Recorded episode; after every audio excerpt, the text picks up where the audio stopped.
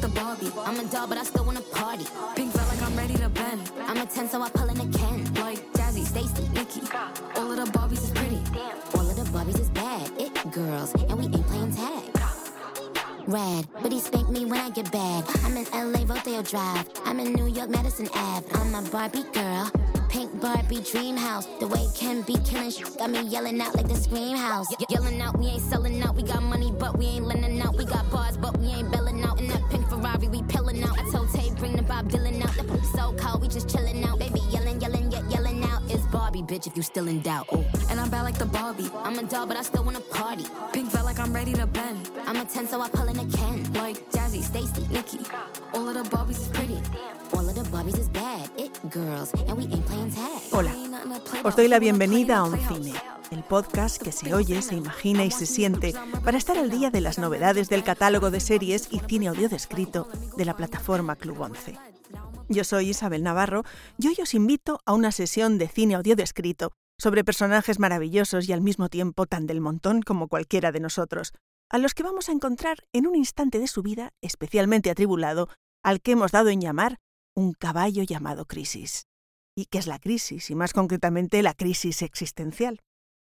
Una crisis es una chispa, un acontecimiento polémico que inicia la destrucción y la posterior reconstrucción de una individualidad.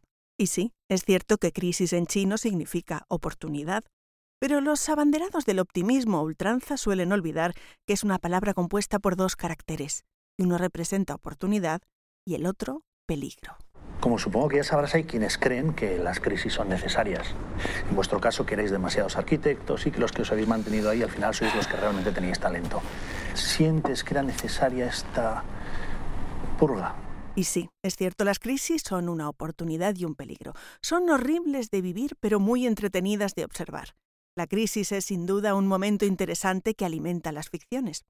Hoy, en las novedades de Oncine, os traemos tres tipos de crisis muy distintas, que alimentan el conflicto de los protagonistas de dos supertaquillazos y de una película española muy pequeña y muy recomendable.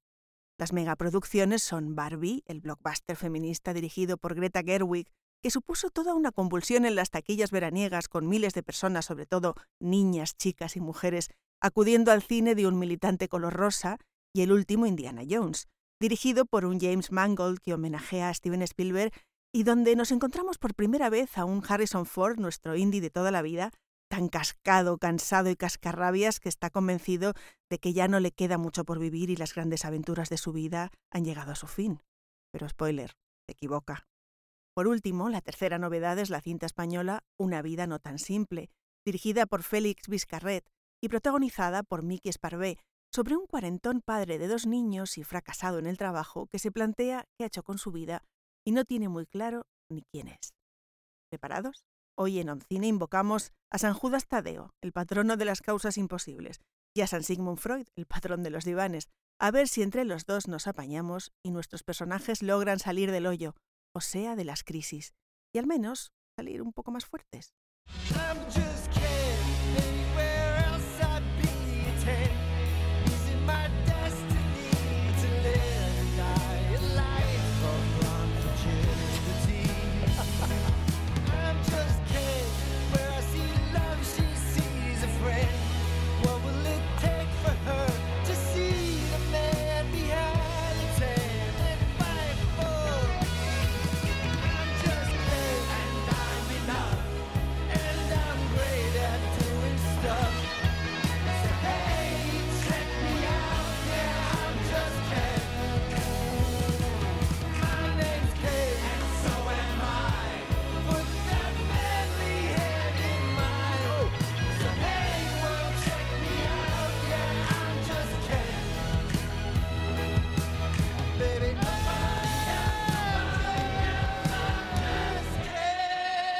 Cuando en enero se anunciaron las nominaciones a los Oscar y quedó claro cuáles habían sido los títulos más importantes de 2023, hubo una paradoja que no pasó a casi nadie desapercibida. Barbie, la película de Greta Gerwig protagonizada y producida por Margot Robbie, ha sumado ocho nominaciones a los premios Oscar, incluida la de Mejor Película y la de Mejor Actor, la de Ryan Gosling en el papel de Ken, pero ninguna de esas categorías es la de directora ni la de actriz principal.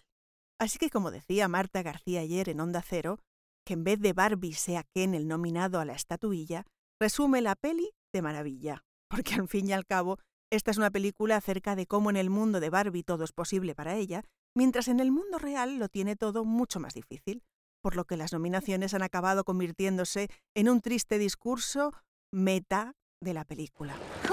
Lo normal es que a la hora de comer en una obra te encuentres a mujeres empoderadas, pero esta era tan masculina. Aquí todo es como al revés. La protagonista de Barbie es la conocida como Barbie estereotipada, que junto a sus compañeras también Barbies residen en Barbieland, una sociedad matriarcal poblada por diferentes versiones de la muñeca, por los Kens y por un grupo de modelos descatalogadas, como la Barbie embarazada, que son tratadas como raras debido a sus rasgos poco convencionales y a su fracaso comercial.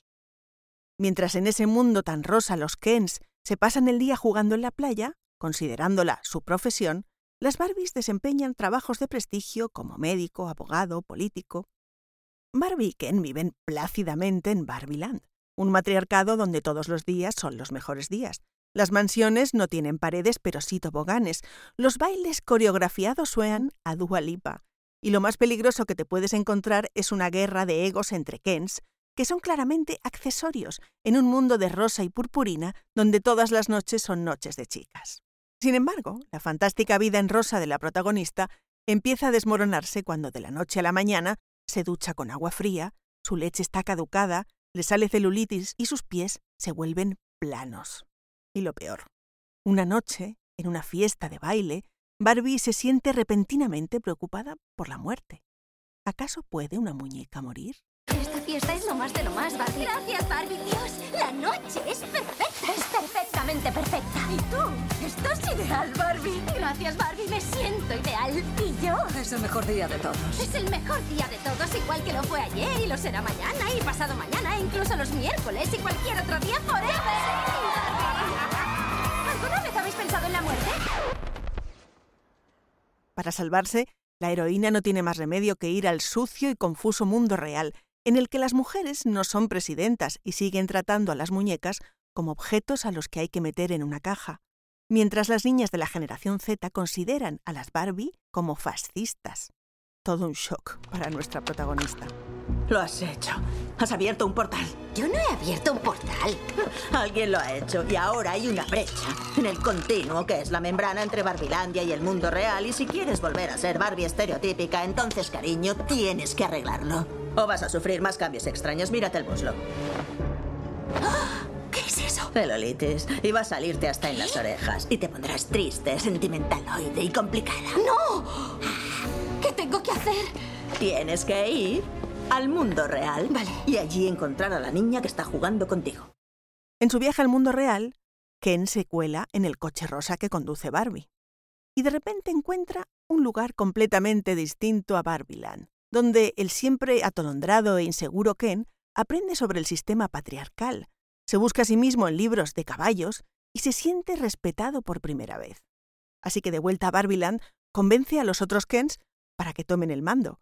Y las Barbies de repente son adoctrinadas en papeles sumisos como novias agradables, amas de casa y criadas.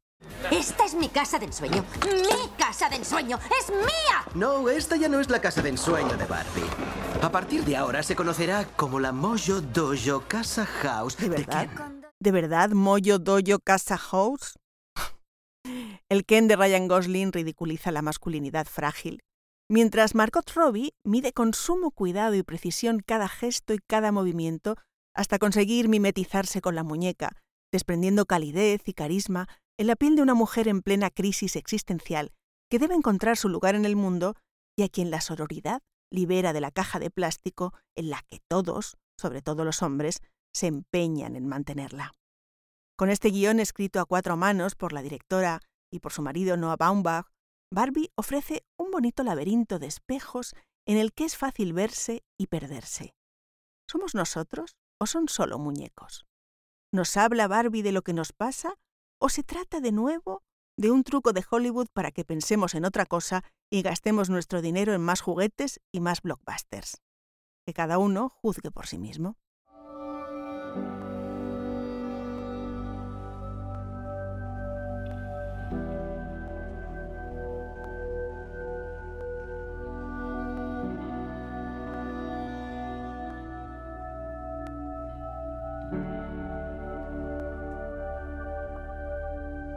Una vida no tan simple nos cuenta la historia de Isaías, que con 40 años, casado y con hijos, se siente frustrado.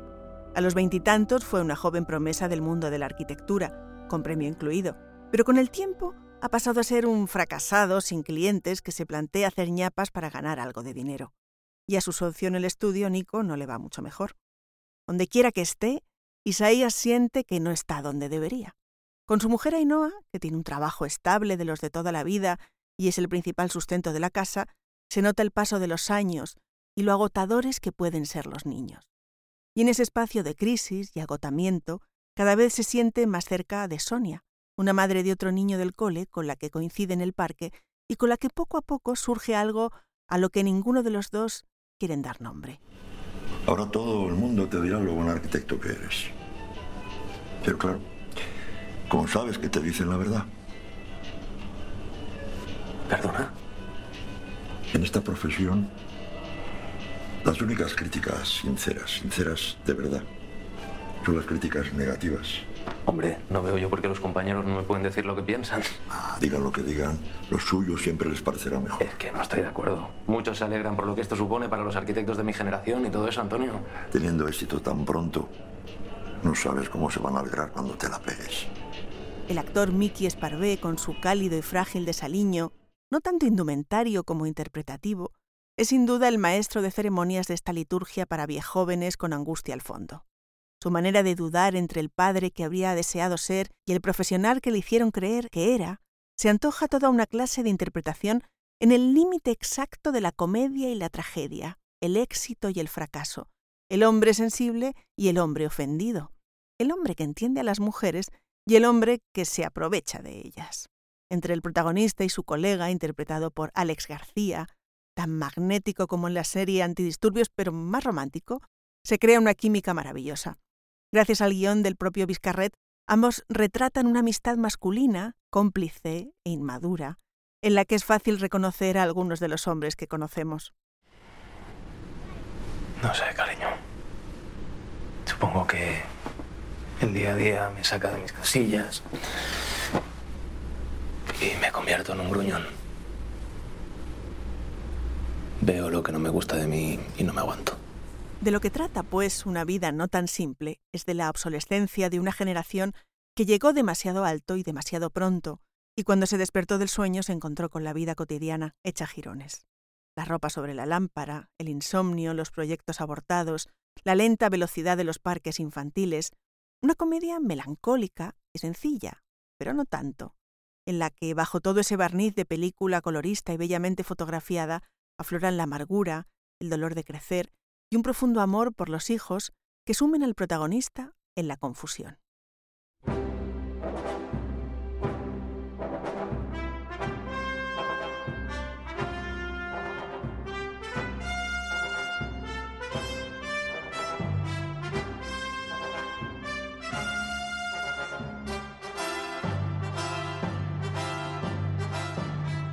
Indiana Jones y el Dial del Destino, una película de crisis, preguntaréis.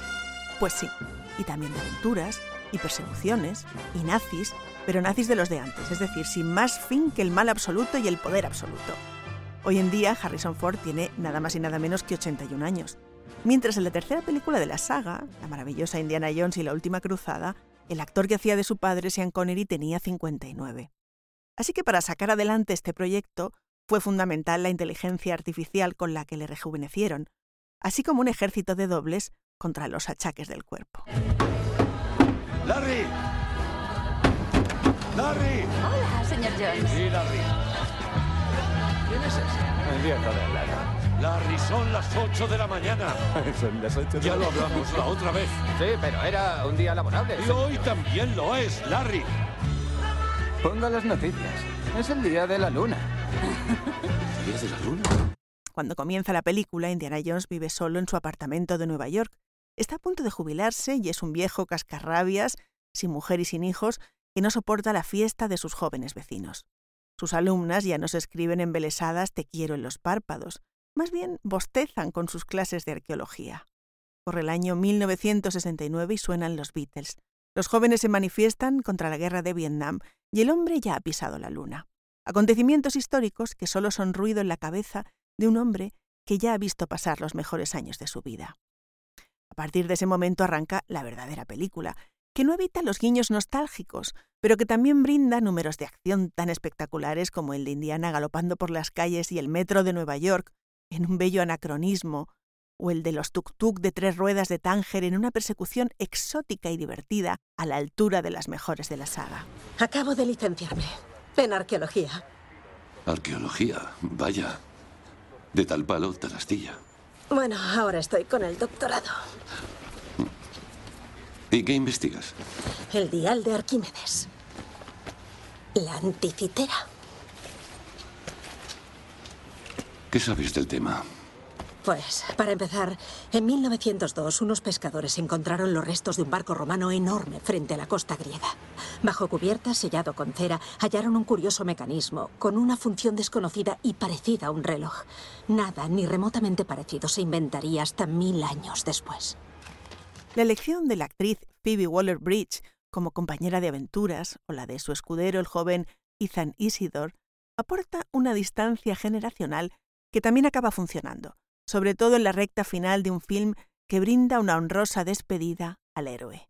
Como dice Elsa Fernández Santos en El País, es un final muy hábil, donde el director toma partido por una solución que nos recuerda con emoción el traje de héroe de Indy siempre fueron sus cicatrices. Un aventurero que, pese a la fantasía de sus hazañas, es profundamente humano. ¿Nos conocemos? ¿No? La memoria me falla un poco, pero me suena su cara. Sigue siendo nazi. Se confunde. Me llamo Schmidt. Profesor Schmidt de la Universidad de Alabama. Profesor Schmidt, encantada de conocerlo en persona. Subman, 150. Tras nuestra conversación, creí que habíamos llegado a un acuerdo sobre el día. La última vez que vi al tipo que se parecía a usted, él también buscaba esto. Su oferta era mejorable, profesor Schmidt. Por suerte está aquí. Vamos por 160. Creo que no lo entiende, señorita Shaw. Esa reliquia me pertenece. No es suya, la robó. Y usted a mí. Y yo a él. Se llama capitalismo. Vamos. Como queremos que un cine sea un espacio participativo y abierto, Hoy contamos con la opinión de una persona afiliada que nos va a comentar sus impresiones sobre las novedades del Club 11. Muy buenas, me presento, soy Inma Carrillo y os hablo desde Torre Pacheco, Murcia. Quería hablaros de una película que completa una saga mítica como es la de Indiana Jones y el Dial del Destino. Es en esta quinta entrega, mm, para mí, valorarla como una forma para despertar pues, mi lado más aventurero e intrépido.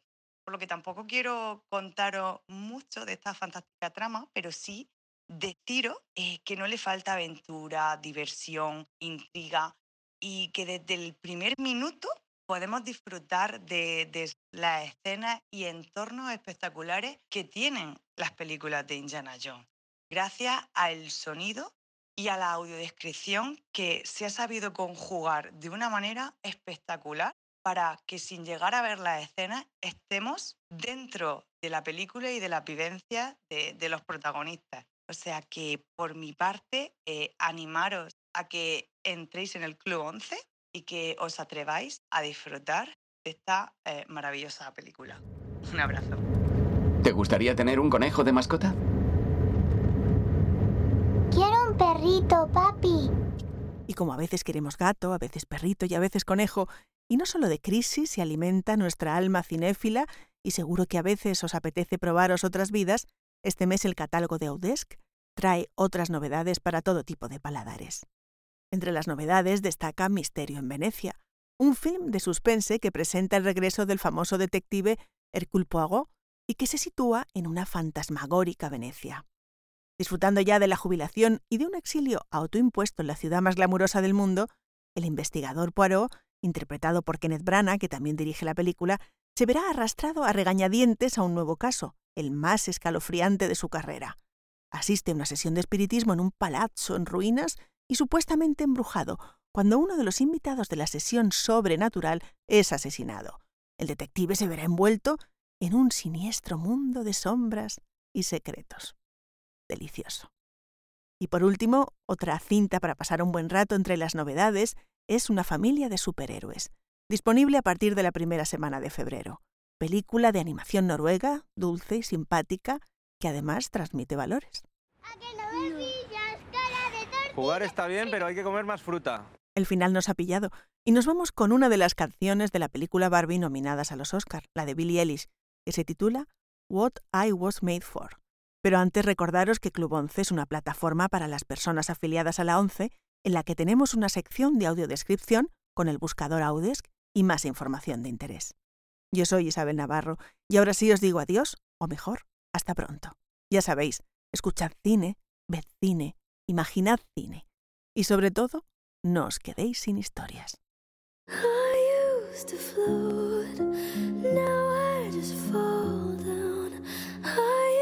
to know, but I'm not sure now what I was made for. What was I made for? Taking a drive, I was an ideal, looked so.